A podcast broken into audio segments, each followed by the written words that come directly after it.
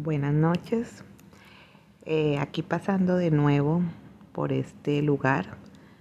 Em, el tema que hoy me, tiene con la cabeza em, metida y dando muchas vueltas es acerca de por qué los seres humanos, sabiendo que todos, absolutamente todos, tienen virtudes y defectos, se creen con el derecho de crucificar a otros y marcarlos por cosas que han hecho en el pasado.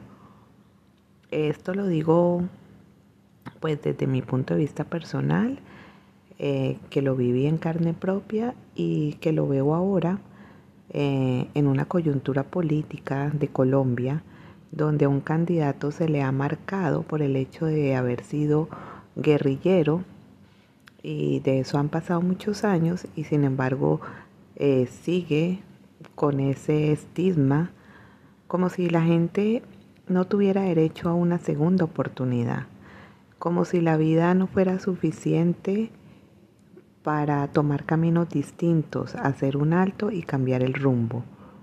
A mí me pasó también, o sea, pasé de, de estar en una relación em, por no hablar y todo, seguir, terminar en otra, pero con la carga y la rotulación de que era adúltera, porque no había terminado algo y había empezado otro y eso era un pecado grandísimo.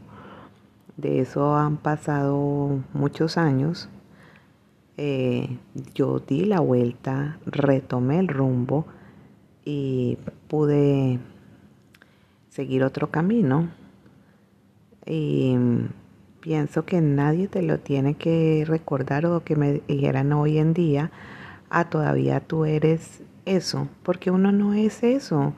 El pasado atrás se quedó, o sea, tú lo que eras ya ya no eres. O sea, porque entonces qué chiste tiene que, que todos los días vuelva y salga el sol y todos los días tengas una nueva oportunidad de, hacer cosas. O sea, no tiene sentido.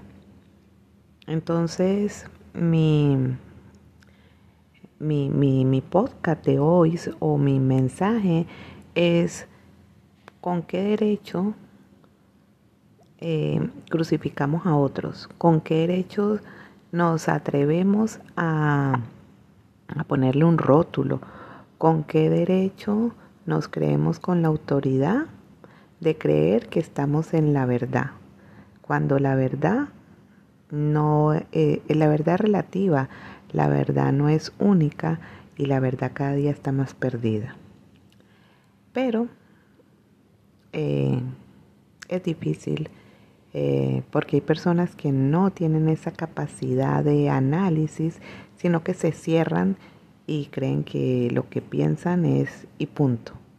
Yo no, gracias a Dios, yo tengo la mente abierta y yo puedo analizar, puedo reflexionar y puedo pensar que, que hay cambios, que hay oportunidades y que siempre es posible volver a empezar y que cuando uno tiene fe, esperanza y amor, eh, se puede hacer las cosas. Entonces mi invitación es a si tú que te crees tan perfecto, de seguro no, no tienes nada de lo que te arrepientas, tira la piedra.